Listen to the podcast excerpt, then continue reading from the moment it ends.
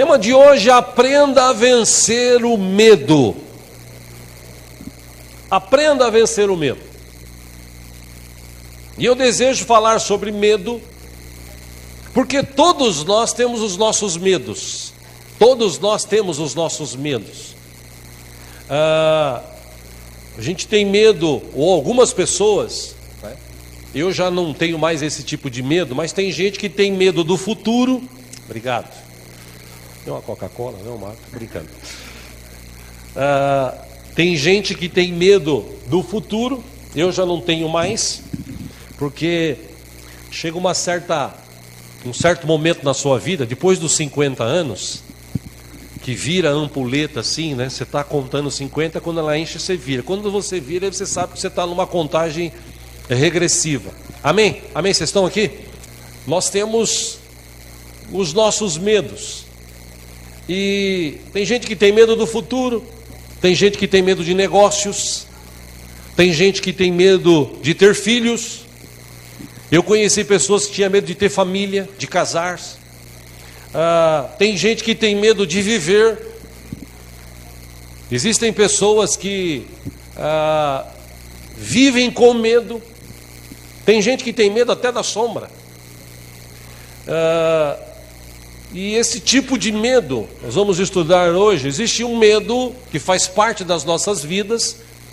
Esse tipo de medo, ah, ele nos leva a pensarmos, a sermos às vezes racionais.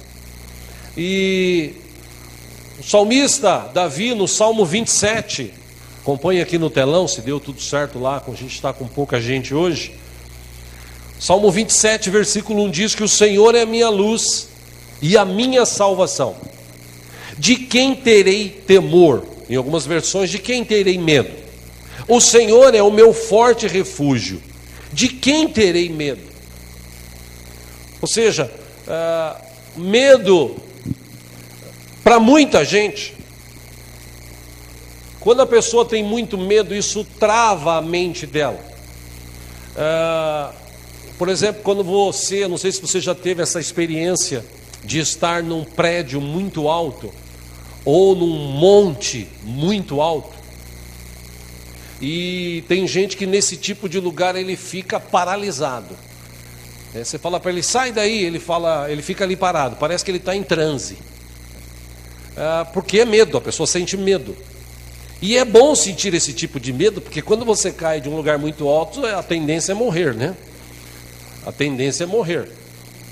Ah, mas tem muita gente que tem algum, alguns certos tipos de medo dentro de si, e isso começa a, a interromper a vida da pessoa. Quando o medo, que é uma reação saudável e protetora na vida do ser humano, para o lado bom, medo, ele ele protege. Tem certos tipos de medo que são saudáveis. Uh, mas tem muita gente que vive com medo. Nós estamos acompanhando ultimamente, uh, e eu estava vendo na internet um, um, um estudo, segundo uma pesquisa de um estudo, desculpa, de um Instituto de Saúde Mental dos Estados Unidos, ele publicou ultimamente uma pesquisa interessante, profunda e também preocupante sobre o medo. Segundo essa pesquisa, quase 21% das pessoas do mundo sofrem de um transtorno de ansiedade. Ou seja, vive o tempo todo com medo de alguma coisa. E pelo levantamento realizado por esse instituto americano, esse número hoje, século 21, é 10 vezes maior do que era 30 anos atrás. Você fala, lógico, tem mais gente hoje. Sim. Mas a tendência de se ter medo aumentou muito mais nesses últimos anos. Resumindo, estamos vivendo a cada dia em meio a pessoas cada vez mais medrosas. Ah, o medo se transformou, ou tem se transformado, num transtorno psicológico dessa atualidade. E, infelizmente, como eu disse aqui no princípio, existem pessoas que têm medo, por exemplo, do futuro. Ai meu Deus, o que vai acontecer no futuro? Ai meu Deus, como é que vai ser a minha, a minha vida no futuro? Senhor amado, estou falando de cristão, o que, que eu vou fazer em relação a esse futuro? Tem gente que tem medo de viver. Tem gente que tem medo, por exemplo, eu não sei, não sei quanto a você, mas tem gente que tem medo de ser roubado. Ah, é óbvio que todo mundo tem medo de ser roubado, mas tem gente que vive essa síndrome e, e ele, ele não, não vai em determinados lugares, ele não conversa com determinado tipo de pessoas, ele, ele, ele tem medo de, por exemplo, uh, se relacionar com algumas pessoas, ele tem medo de entrar em alguns lugares.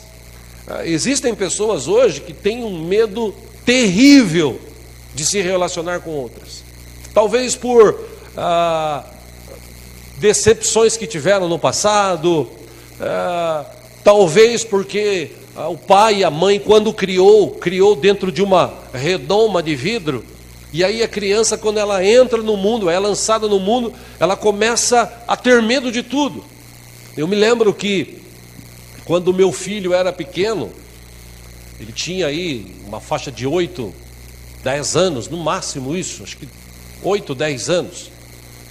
E ele estava estudando num, num, lugar que era um pouco distante da onde a gente uh, morava. Ele precisava pegar um ônibus para ir e um ônibus para voltar. O ônibus o deixava no ponto final, que era em frente à escola, e na volta ele tinha que pegar o ônibus e descer ah, num ponto que a gente tinha estabelecido perto de casa, e a minha esposa ia ah, acompanhá-lo, acompanhar a volta dele.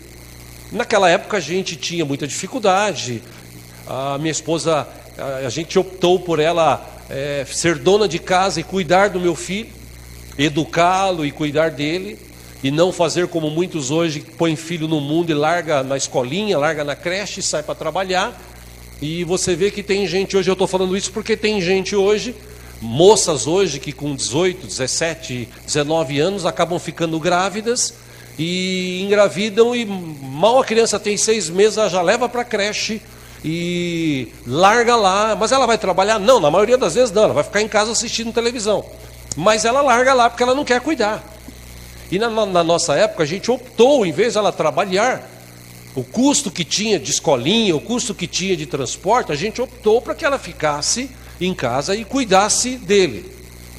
E eu me lembro que nessa época, ah, principalmente minha esposa, mulher é assim, né? mulher é mãe, é protetora. Ah, eu me lembro que ela tinha um pouco de medo. Escuta, será que ele, será que vai dar certo? Será que vai acontecer alguma coisa? Será não? Calma, vamos fazer um teste. Os primeiros dias fomos juntos, depois ah, colocamos, aí depois ah, esperamos que a professora, alguém da escola colocasse ele no ônibus, ele voltava. Ah, e não era um ônibus pago, era um ônibus circular da cidade lá de Osasco, onde nós morávamos. E com o passar do tempo, um mês, dois meses, ele foi ah, se acostumando com aquilo e nós também fomos nos acostumando. É óbvio que a gente tinha aquela preocupação de o ônibus levar ele no lugar certo e tal, mas a gente confia em Deus. A gente sabe que Deus também cuida da gente, porque se Deus não cuidar da gente, quem que vai cuidar, né? Mas a verdade é que eu conheci também ah, amigos, casais, que criaram o filho assim dentro de uma redoma, que tinham medo, medo de deixar, então ele levava aquilo, ele buscava ali, ele fazia isso, ele fazia aquilo. E quando cresceram, essas crianças, quando se tornaram adolescentes, jovens, não estavam preparadas para enfrentar as coisas do mundo. Sempre estavam buscando no pai, na mãe, ah, aquela coragem, aquela resposta e tal. E como pais, nós precisamos aprender a educar os nossos filhos para viver o mundo lá fora. E como assim, pastor, viver o mundo lá fora? O mundo lá fora não é fácil. O mundo lá fora é de muita mentira, é de muito engano. O mundo lá fora é de muita perseguição. O mundo lá fora é de muita falcatrua. E nós, como pais, a gente tem que aprender a ensinar os filhos. De que forma? Sendo um modelo para eles. E esse modelo que nós podemos ser, a gente demonstra confiança em Deus, sabendo que Deus sempre vai suprir. E eu me lembro que uma, uma vez, ah, nessa pegada que eu estou mostrando, Eu já falei sobre isso aqui na igreja, mas é sempre bom repetir. Uma vez nós saímos da igreja lá de Osasco, indo embora para casa, a gente tinha o hábito de uh, comprar uma pizza no final da noite ou no final do culto, passava numa pizzaria de um amigo, e graças a Deus esse amigo se converteu, inclusive faz parte aqui da igreja hoje. Ele não tem mais a pizzaria, mas tem Jesus no coração, graças a Deus, né? E quando a gente, no domingo, a, a gente não tinha dinheiro. E meu filho falou, nessa época ele devia ter uns 10, 11 anos. Falou, pai, vai comprar pizza hoje? Eu falei, não, hoje eu não vou comprar porque eu não tenho dinheiro. E ele falou, pai, faz o cheque. Ou seja, ele tinha uma confiança que o pai ia de alguma forma suprir. E muita gente hoje que se diz cristã, ah, ela tem medo de viver a vida, tem medo do futuro, tem medo das coisas que vão acontecer, porque não confia em Deus, porque não conhece Deus.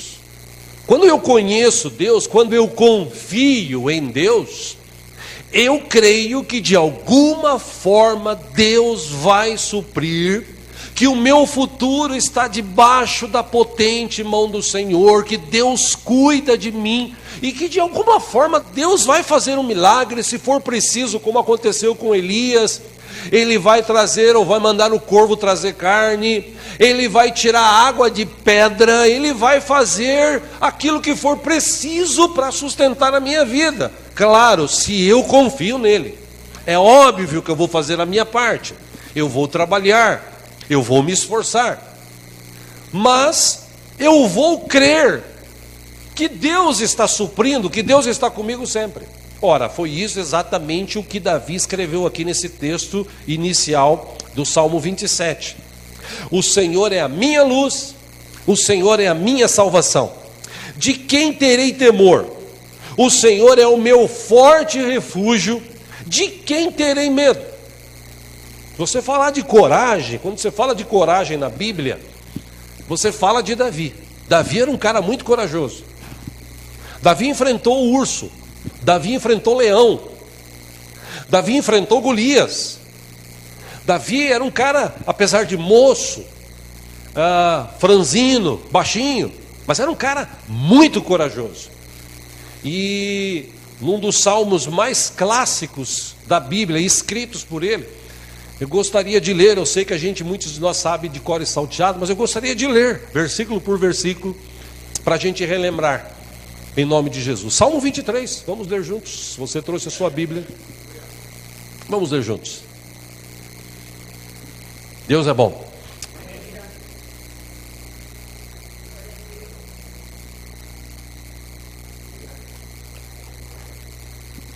Salmo 23, partir do versículo 1, se tiver alguém sem Bíblia do teu lado, se você puder repartir a leitura, faça isso.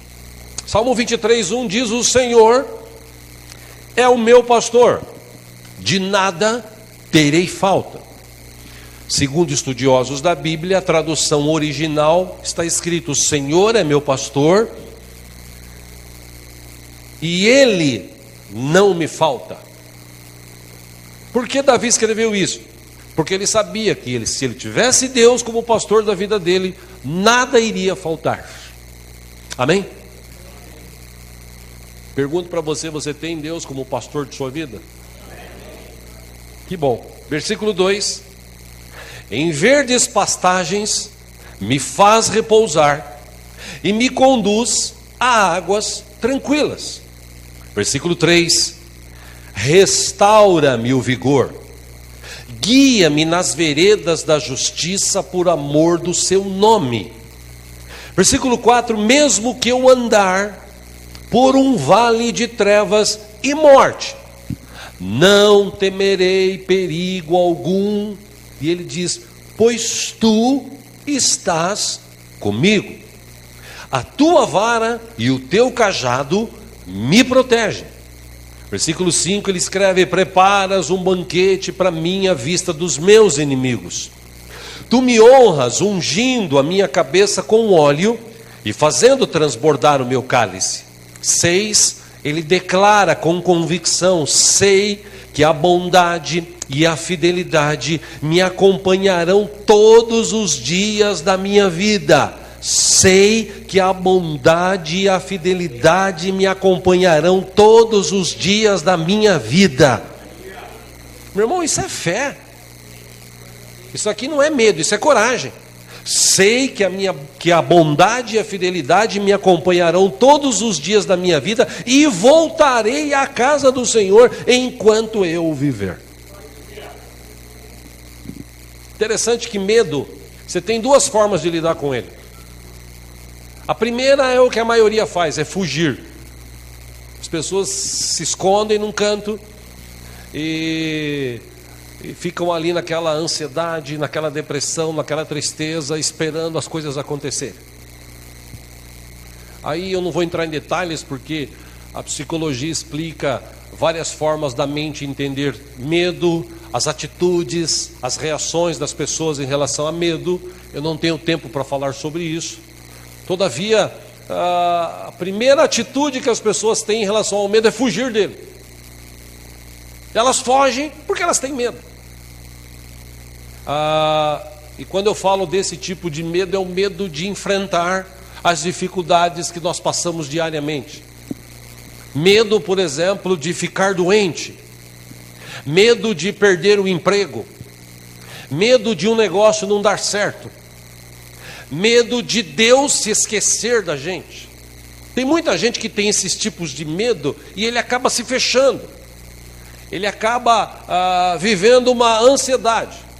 E eu não sei se você sabia, todavia, as pessoas que têm medo e se escondem e vivem essa, essa ansiedade fechada, elas têm uma séria, uma grande possibilidade de criarem úlceras e outros tipos de enfermidade dentro da sua vida. Isso geralmente vem através desse medo excessivo de coisas que as pessoas imaginam, por exemplo. Então, ah, eu me lembro que uma vez, falando agora de dimensão espiritual, eu me lembro que uma vez, lá atrás, aqui no começo da igreja, nós tínhamos um pastor com a gente. E esse pastor, ele era, ele era bem, é, ele era batistão, né? nada contra batista, longe disso. Mas ele era aquele cara batistão e ele não acreditava que existia demônio, ele não acreditava que existia essas manifestações aí do mal, então ele não acreditava acreditava e tal, e ele era convicto nisso. E quando ele passou aqui pela nossa igreja, essa igreja aqui foi uma escola para ele.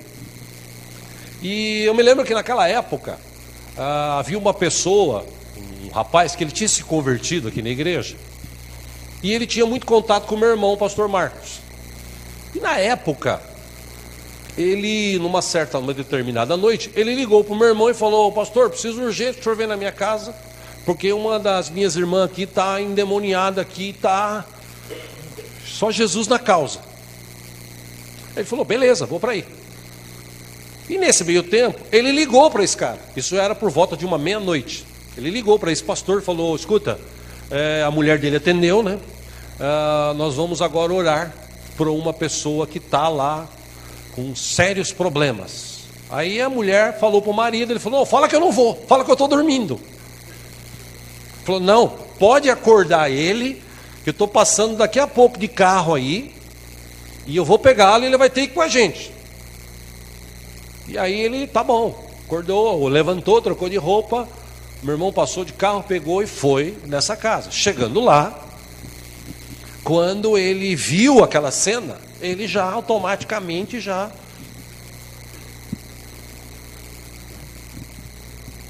Naquele dia ele viu que o diabo realmente existe, que os demônios atuam na vida humana, e com a oração, que pode muito em seu efeito, a oração da fé e com coragem, ela tem o poder, em nome de Jesus, de expulsar os demônios e o mal ir embora. E quando ele viu isso aquele dia, acabou indo embora para casa, ele falou assim: Meu Jesus amado. Eu estava aqui com as pernas bamba. Quase que eu fiz xixi nas calças. Ele viu a realidade e ficou com medo. E tem muita gente na igreja que o inimigo, o diabo, ele, ele limita a ação das pessoas. As pessoas têm medo de enfrentar o mal. O diabo tem poder aquilo que você dá para ele, aquilo que eu dou para ele. Porque Jesus disse isso claramente no livro de Mateus, quando ele ressuscitou e encontrou, está registrado no livro de Mateus, quando ele ressuscitou e encontrou os seus discípulos, ele disse: Todo o poder nos céus e na terra me foram dados. Então Jesus disse: Agora idem e pregai o evangelho a toda criatura, e se vocês beberem alguma coisa mortífera, não vai fazer mal, e vocês colocarão as mãos sobre os enfermos, eles serão curados. Ou seja, Jesus falou: todo o poder está comigo. Ora, eu sempre digo isso aqui: o que, que sobrou para o diabo? Nada. Ele tem o poder que você dá para ele. Acontece que ele sabe manipular e criar situações que quando você vê, você fica com medo. Eu já vi várias pessoas. Quando eu comecei a ver isso com 13 anos de idade, 14 anos de idade, lá atrás.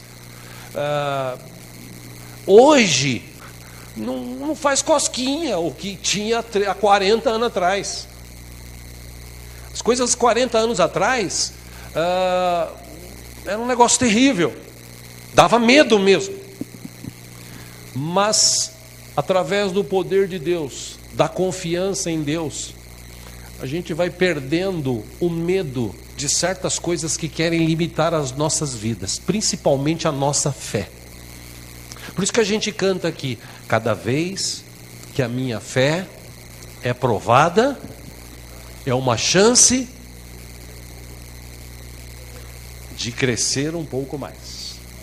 Só que o que acontece com muita gente? Quando a fé dele é provada, ele fica com medo, ele se retrai, ele desconfia: nossa, será que vai dar? Será que vai acontecer? Eu não, não, não quero ficar citando isso aqui, longe disso, mas é sempre bom lembrar quando a gente fala de dízimo, igreja, de oferta, isso mexe no bolso. Tem gente que tem medo. Ah, eu não dou o dízimo porque eu tenho medo que vai faltar. Isso é medo. Por que, que a pessoa não entrega o dízimo? Ela fala assim: não, é porque eu não quero, eu não acredito. Bom, é um princípio bíblico. Eu entendo que é um medo.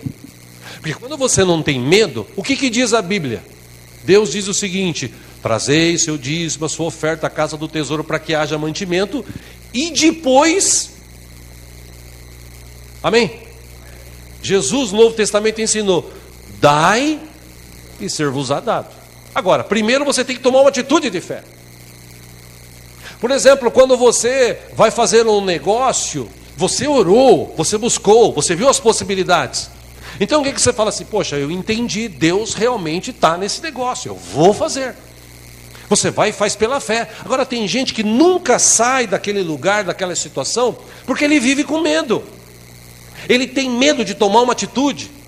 Ele tem medo de falar alguma coisa. Ele tem medo de mudar uma situação na vida dele.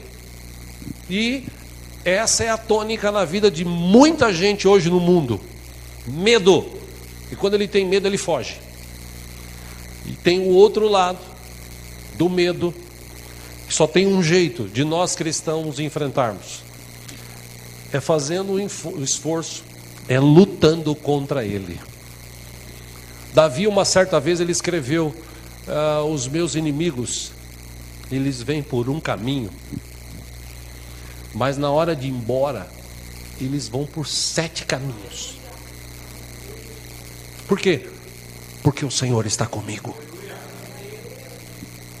Meu irmão, a gente está chegando num tempo, no mundo, e aqui no Brasil ainda é uma mamata ser crente. Mamata. Porque eu queria ver é, cristãos aqui do Brasil serem cristãos na China, lá no Oriente Médio, na Coreia do Norte, onde você fala assim: Eu sou cristão, o cara vai e corta a sua cabeça, mata você, leva você preso, arranca suas unhas.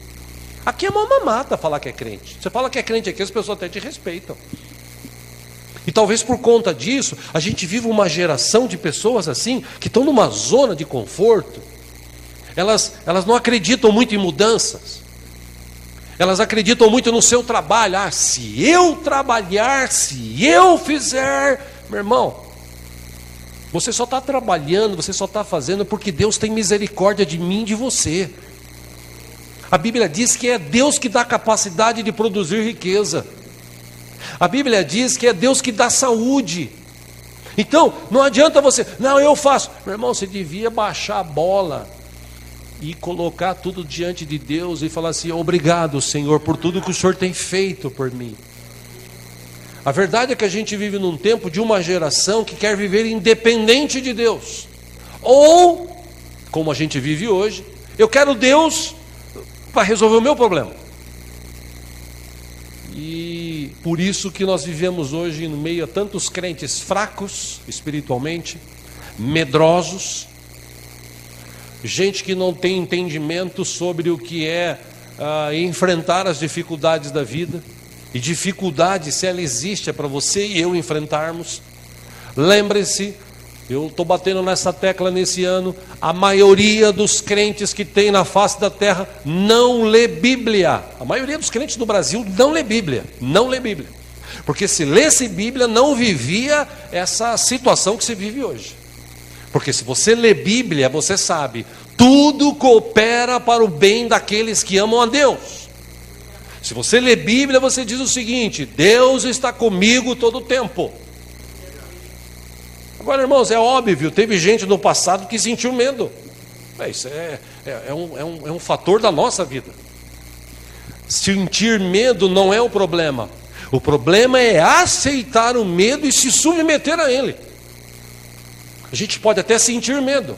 Por exemplo, vou citar um texto aqui, aqui no telão com a ajuda dos irmãos lá, Gênesis capítulo 15, no versículo 1. Ah, Deus estava falando com Abraão e ele falou a Abraão numa visão. Ele disse: Não tenha medo, Abraão, eu sou o seu escudo, grande será a sua recompensa. Mas Abraão perguntou: Ó soberano Senhor, que me darás se continuo sem filhos e o herdeiro do que possuo é Eliezer de Damasco? Versículo 3: E acrescentou: Tu não me deste filho algum, um servo da minha casa será o meu herdeiro. Então o Senhor deu-lhe a seguinte resposta: Seu herdeiro não será esse. Um filho gerado por você mesmo será o seu herdeiro. E levando-o para fora da tenda, disse-lhe: Olhe para o céu e conte as estrelas, se é que pode contá-las. E prosseguiu: Assim será a sua descendência. Quando ele teve aquela visão que ele viu as estrelas, ele perdeu o medo. Ele falou assim: Eu confio no Senhor. E o texto termina dizendo o seguinte: Abraão creu no Senhor e isso foi lhe creditado com justiça. Meu irmão, Abraão teve medo de morrer. Sabe o que ele fez quando ele teve medo de morrer? Ele mentiu. Quando ele teve medo de perder a esposa dele, ele mentiu. Isaac passou pela mesma situação. Ah, Adão pecou, e o texto diz isso, Gênesis capítulo 3, versículo 10. Quando Deus chega e fala, e aí Adão, cadê você? Ele fala, eu ouvi os teus passos no jardim e fiquei com medo, porque eu estava nu, por isso eu me escondi. Escuta, como assim se sentiu medo? Até hoje a gente se relacionou, você nunca teve medo? Ah, você me desobedeceu. Ou seja, uh, o medo sempre leva as pessoas, a tendência do medo é levar as pessoas para longe de Deus. E é por isso que a gente vive hoje uma geração de gente, de crentes fracos, de crentes ah, depressivos, doentes, desanimados. Por quê? Porque ele vive com medo, ele vive assim, ai meu Deus, e se eu passar naquele lugar? Leia a Bíblia, tem ela no teu coração. Você vai passar por um lugar escuro, ainda que eu ande pelo vale da sombra da morte, eu sei que o Senhor está comigo. Você vai fazer alguma coisa, vai tomar alguma decisão? Lembre-se das palavras de Deus para Gideão: Deus falava o seguinte: seja forte, seja corajoso, eu estou contigo. Amém? Amém? Você crê nessa palavra? Profetiza aí na, na, vida do teu irmão do lado esquerdo, diga para ele assim, meu irmão, seja forte, corajoso, Deus é contigo. Não, pastor, é que você não sabe o que eu estou passando. Você não sabe o que eu estou passando. Medo é um negócio que limita a nossa fé, que limita a nossa vida. Ah, se você olhar para a Bíblia, você vai ver a vida de Pedro. Pedro era aquele cara impetuoso. É interessante que ele está no barco com os discípulos. Jesus vem andando sobre as águas de noite. A primeira, a primeira impressão foi medo. O fantasma! Aí Jesus fala: Ei, calma, sou eu. Aí Pedro fala: Se é o Senhor, deixa-me ir ter contigo, pois venha. E ele, tibluff, tibluff, tibluff, tibluff, tibluff, foi até perto de Jesus, ô oh, Jesus e tal. Só que quando ele chegou perto de Jesus, aí ele olhou para um lado, olhou para o outro. Ih, rapaz, como é que pode um ser humano andar em cima da água? Tipo, afundou. A verdade, meus irmãos, é que o medo faz a gente perder até a visão que a gente tem em Cristo Jesus. O medo, ele tem esse poder de limitar a nossa visão. O medo tem esse poder de levar a gente a olhar para baixo e não olhar para cima. E quando a gente olha para baixo, a gente olha para as circunstâncias. E as circunstâncias, às vezes, são difíceis. As circunstâncias que nós vivemos, os problemas, as dificuldades, na maioria das vezes são difíceis. Mas quando a gente deixa de olhar para os problemas e olha para o nosso Deus, o Deus forte, o Deus poderoso, o Deus criador, um Deus grande, um Deus que tem todo o poder nas suas mãos, um Deus que ressuscitou, que está vivo, que vive para sempre. Quando a gente olha para Ele, essas coisas que nós estamos vivendo, elas vão ficando pequenas. E a gente vai enfrentando, a gente vai à frente. Ah, infelizmente, a gente vive isso hoje. Eu falava ontem para os irmãos lá do Átrio sobre essa questão de mudar de vida. Porque, como disse Paulo, é, miserável homem que sou. Porque o que eu quero fazer eu não faço, e o que eu não quero eu acabo fazendo. Eu dizia para aqueles irmãos ontem: ah, você tenha toda a oportunidade de dar um passo de fé, de colocar na tua cabeça que você conheceu um Deus vivo e poderoso, que pode resgatar a tua vida, pode perdoar todos os teus pecados, pode restaurar a tua família, pode transformar você num homem de bem, pode trazer de volta o teu relacionamento conjugal. Deus é capaz de fazer infinitamente mais além daquilo que pedimos ou pensamos. E é interessante que do monte que passa por lá, alguns entendem, mas a maioria ele vive aquela zona assim de, de, de, de limitação, de medo. Fala assim: não, não dá para mim, para mim não dá. Mas vamos lá, não, não, para mim não dá. Ô oh, irmão, faz. Não, não, não, para mim não dá, eu, eu, eu tenho medo, vai que não dá certo. Tem gente que o negócio nem foi feito, ele já está dizendo, ah, acho que não vai dar certo. Tem gente que vai no médico, tem uma consulta. Ele chega, já pensou se chegar no médico, o médico falar assim para ele, nossa, você está morrendo. Já pensou se o médico fala para você, faz um exame. É, exame, por quê? O que, que o senhor viu? Tem gente assim. Tem gente que tem medo desse tipo de conversa com o médico. Ou seja, nós vivemos num tempo de muita tecnologia, de muito conhecimento, mas de muitas pessoas medrosas. E você sabe por quê?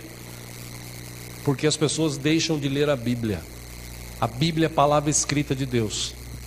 Quanto mais eu ler a Bíblia, mais a minha fé é alimentada mais palavra eu vou ter para declarar sobre tudo que tem acontecido na minha vida. Escuta, você não tem medo da dificuldade do Brasil? Hoje mesmo eu estava almoçando num lugar perto do hospital onde uh, estava com a minha esposa, levar para ver a irmã dela que foi, passou por uma cirurgia.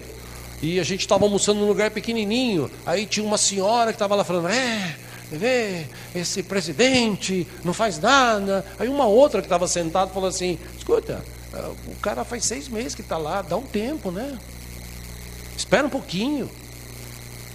E por que, que eu estou relacionando isso? Porque tem gente que é, ele vive com medo. E essa mulher que falou isso, falou assim: Não, porque eu tenho medo de não dar certo. Não, escuta, é, pior que tá, não fica. A situação está até melhorando. Ah, não, porque o Brasil, ai, Deus me livre, porque, nossa, como tem gente pessimista. Irmão, a gente tem que acreditar, a gente tem que orar. A gente tem que provar Jacó, a quem escolhi, vocês descendentes de Abraão, meu amigo. Versículo 9: Eu os tirei dos confins da terra, de seus recantos mais distantes e os chamei. Eu disse: Você é meu servo, eu o escolhi e não o rejeitei. Por isso, não tema, estou com você. Não tenha medo, pois eu sou o seu Deus. Eu o fortalecerei e o ajudarei e o segurarei com a minha mão direita vitoriosa. Palavra de Deus, Bíblia. Se os cristãos soubessem ler e entender a Bíblia, não vivia-se esse medo excessivo que se tem hoje.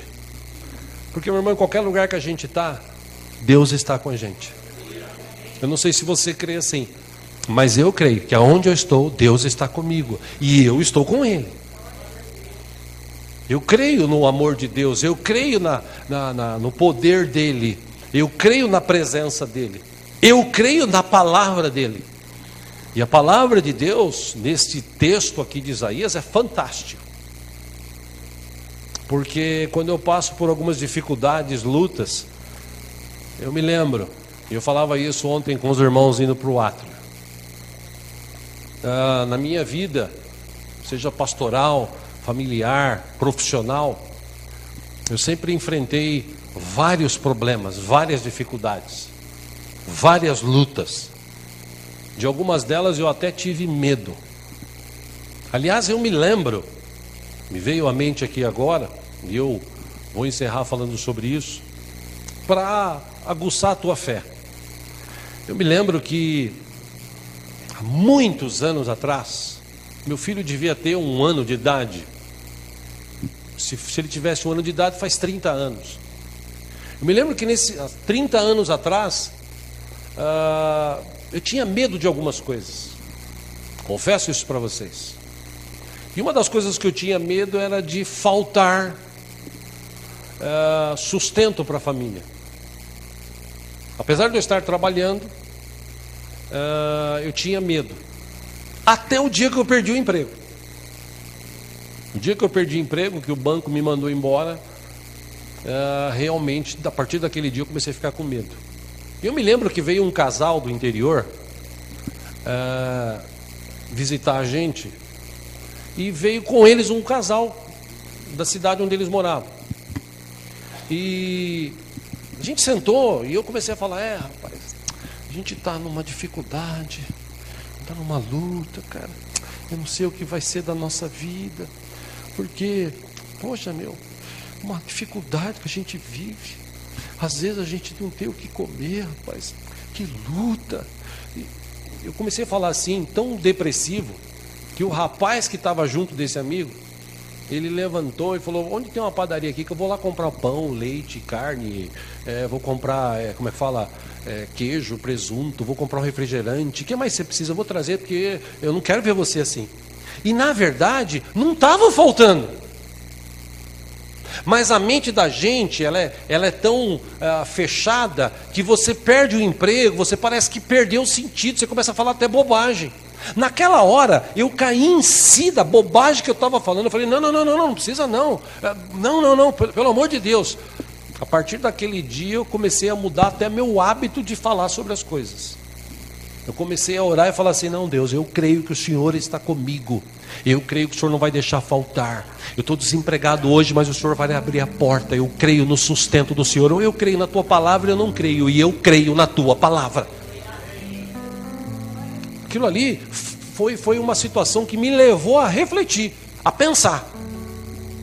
E desde então, graças a Deus, nesses últimos 30 anos, passei por lutas, passei por dificuldades perdi uma empresa que eu tinha, perdi carro, uh, passei por muitas dificuldades, mas nunca perdi a minha fé no Senhor Deus, nunca, nunca. E me lembro que dentro dessas dificuldades, em 99 surgiu a possibilidade de ir para Israel. E era um sonho que tinha, que tinha um desejo, e só que não tinha dinheiro. Ainda estava nessa fase de dificuldade. Mas eu me lembro que o dono da, da, da agência, já falei também sobre isso aqui, disse para mim e para o meu irmão, falou, ah, vocês precisam vender seis passagens que a sétima sai de graça. E o meu irmão falou para ele: Mas será que vende seis passagens? Ele disse: Diego, Marcos, se vocês trabalhar, acreditar em Deus, vocês vão vender. E a gente saiu dali com toda a fé, sem medo. Fomos lá em Araçatuba, fomos em Tatuí, fomos em Sorocaba e não vendemos nada. Acabamos vendendo dois meses antes, na região aqui, as seis passagens. A minha veio de graça e eu fui viajar. E Deus nos abençoou. A gente teve experiências maravilhosas lá. Eu estou te falando isso não porque eu sou melhor do que você. O que eu estou querendo te mostrar é que o medo também já bateu na minha porta. E algumas vezes eu fugi dele. Mas de 30 anos para cá, eu comecei a enfrentar. Se eu falar para você que eu não tenho medo hoje, eu sou mentiroso, eu ainda tenho medo. Mas toda vez que o medo aparece, querendo apresentar uma situação, eu piso firme e falo: Eu sei em quem tenho crido, e Ele é poderoso para me dar a vitória. Sabe, meu irmão, minha irmã, a gente precisa começar a viver pela fé. A gente precisa começar a acreditar mais nesse Deus poderoso que nós servimos. Que a gente vive uma geração assim, parada, devagar, que não ora, que não lê Bíblia e quer ser abençoado. E quando não é abençoado, aí o problema é a igreja, o problema é o pastor, o problema é isso, o problema é aquilo. Aí eu vou trocar de igreja, aí eu vou trocar de religião, para aqueles que têm o evangelho como religião. Mas quando eu tenho um relacionamento com Deus, quando eu creio, eu sei que Ele está comigo todo o tempo. Inclusive hoje, nessa noite, agora, Ele está aqui. E eu tenho duas opções: ou me colocar diante dele e falar assim: Senhor, eu creio na tua provisão, eu não sei, Pai, como vou fazer para tomar uma decisão amanhã. Eu não sei como é que vai ser o meu futuro. Eu só sei de uma coisa: Ele está garantido porque o Senhor está comigo. Aí é fé. Fé é o antídoto para você combater o medo. E quando o medo bate na tua porta, às vezes as pessoas até te abandonam, mas Deus nunca te abandona, Ele está sempre contigo, comigo. Meu irmão, o que eu quero te mostrar hoje Quero que você saia daqui pisando nas nuvens. De que forma? Eu sei que eu tenho um Deus poderoso e que Ele cuida de mim. O médico falou isso, a palavra final vem do meu Deus. A empresa onde eu trabalho falou isso, a palavra final vem do meu Deus. Ah, disseram que eu não ia dar certo, por isso que eu tenho medo da vida. Não, a palavra final vem do meu Deus. Gideão era um cara medroso.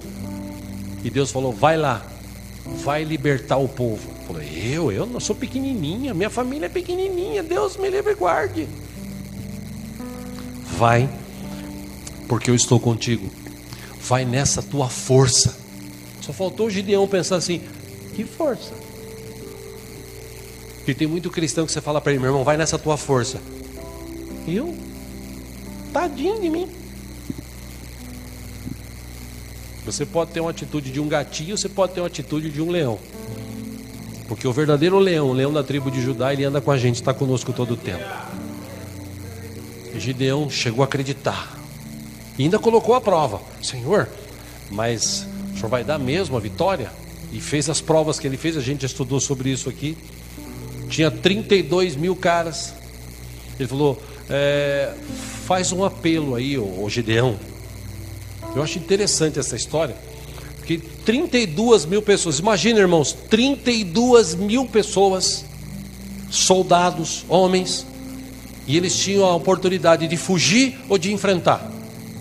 32 mil pessoas, 32 mil homens. Aí Gideão fala assim: gente, Deus mandou dizer o seguinte: quem tiver com medo, não precisa ir para a luta, pode voltar para sua casa. 22 mil Obrigado, Senhor, aleluia.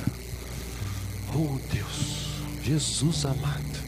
E eu fico imaginando Gideão, né, vendo uh, ah, 22 mil indo embora. Sobra 10 mil. Aí Deus ainda fala assim: agora fala para esses 10 mil, quando eles forem beber água, aqueles que beber água assim, igual cachorro, é, lambe, é, você separa porque esses caras é aquele cara que está esperto. Desses 10 mil sobrou 300. 9.700 estava assim ali, mas só assim ali, né? Ai, Jesus, tomara que eu não precise guerrear. E com 300 ele foi e derrotou. Sabe o que ele precisou fazer? Crer em Deus. Crer em Deus. Às vezes os problemas batem na nossa porta, as dificuldades batem na nossa porta. Isso quer trazer medo. E a gente fica com medo. Ai meu Deus, acho que agora não vai dar. Irmão, para com isso em nome de Jesus. Enquanto você estiver vivo, Deus é contigo. Não deu hoje, vai dar amanhã. Não deu amanhã, vai dar depois amanhã. Mas Deus está contigo, Deus guarda a tua vida. Crê nessa palavra? Vamos orar, vamos ficar em pé em nome de Jesus.